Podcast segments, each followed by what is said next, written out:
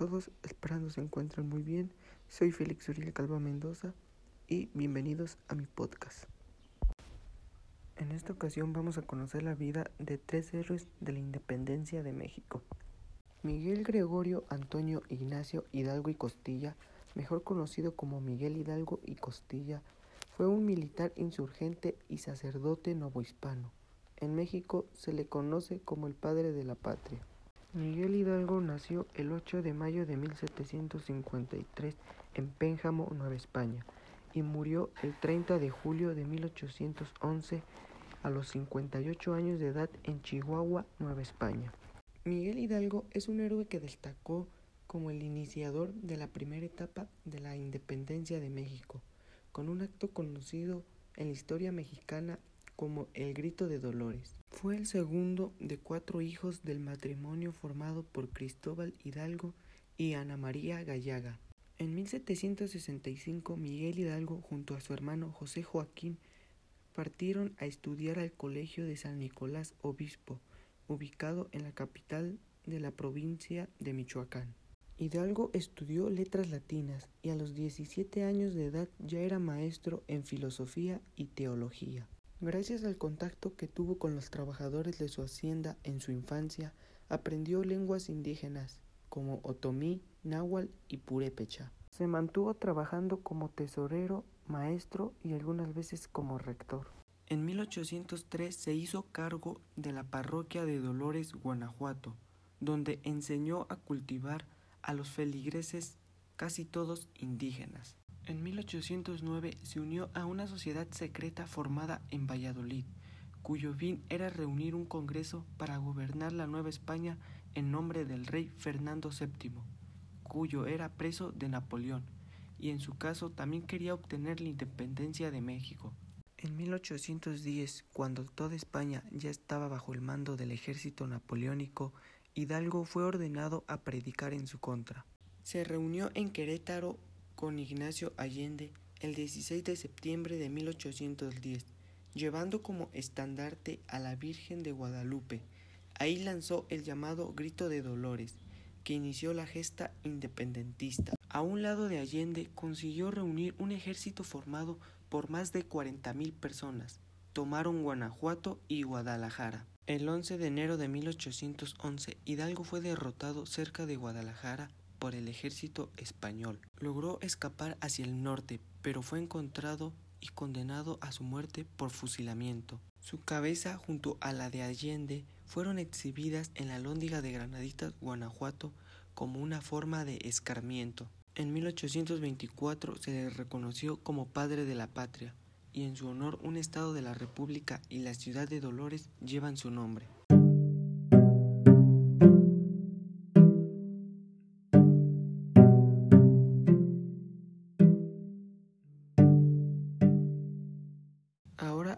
De José María Morelos y Pavón, quien fue un caudillo de la insurgencia nacido en Valladolid, Michoacán, en 1765. En 1790 ingresó en el Colegio de San Nicolás Obispo, Valladolid, donde estudió gramática latina y retórica, filosofía y moral. A principios de octubre de 1810, Morelos tuvo la noticia del levantamiento de Hidalgo y salió en su busca para entrevistarlo. Morelos recibió la comisión de levantar en armas la costa del sur. El 13 de noviembre, Morelos y sus tropas entraron por primera vez en combate al enfrentarse a las fuerzas realistas de Luis Calatayud. El 17 de noviembre, Morelos emitió un bando en el que suprimía la esclavitud, las castas y las cajas de comunidad. El 26 de mayo tomó Tiztla, donde se le unió Vicente Guerrero y el 18 de diciembre se le unió Mariano Matamoros. El 18 de febrero de 1812 estuvo a punto de caer prisionero en Cuautla ante Calleja. El 10 de agosto llegó a Tehuacán, donde se reorganizó y disciplinó, además que nombró su segundo a Galeana. El 18 de octubre fue derrotado por Porlier en Ojo de Agua y regresó tomando Orizaba el día 29, pero una vez en Tehuacán fue derrotado otra vez por Luis de Águila en Puente Colorado. Tomó Oaxaca el 25 de noviembre. El 12 de abril de 1813 tomó Acapulco y el 31 de agosto salió hacia Chilpancingo. El Congreso publicó el 22 de octubre su decreto constitucional para la libertad de la América Mexicana. El 28 de septiembre de 1815 salió a Huetamo. El 2 de noviembre llegó a Atenango y el día 5 al salir hacia Pilacaya fue atacado por Concha y hecho prisionero por Matías Carrasco, antiguo insurgente. El 20 de diciembre Calleja lo sentenció a su muerte y fue fusilado en San Cristóbal Ecatepec. En 1828 su ciudad natal recibió el nombre de Morelia.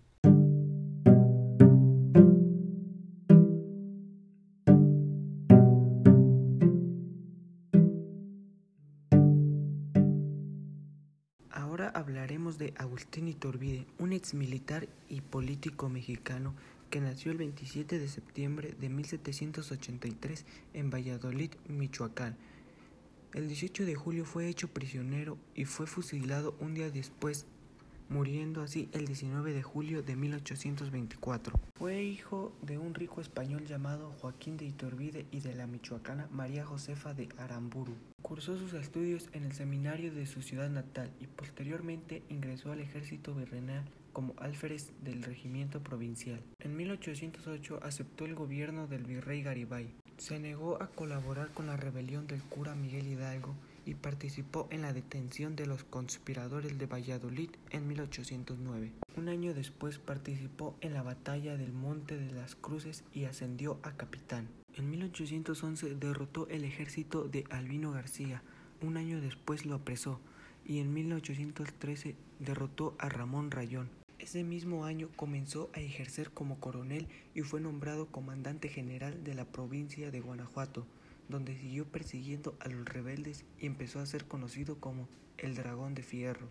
En 1815, siendo comandante general del Ejército del Norte, venció a José María Morelos, pero fracasó ante los hermanos Rayón en Coporo. En 1816 fue cesado por el virrey Calleja, acusado de malversación y abuso de autoridad.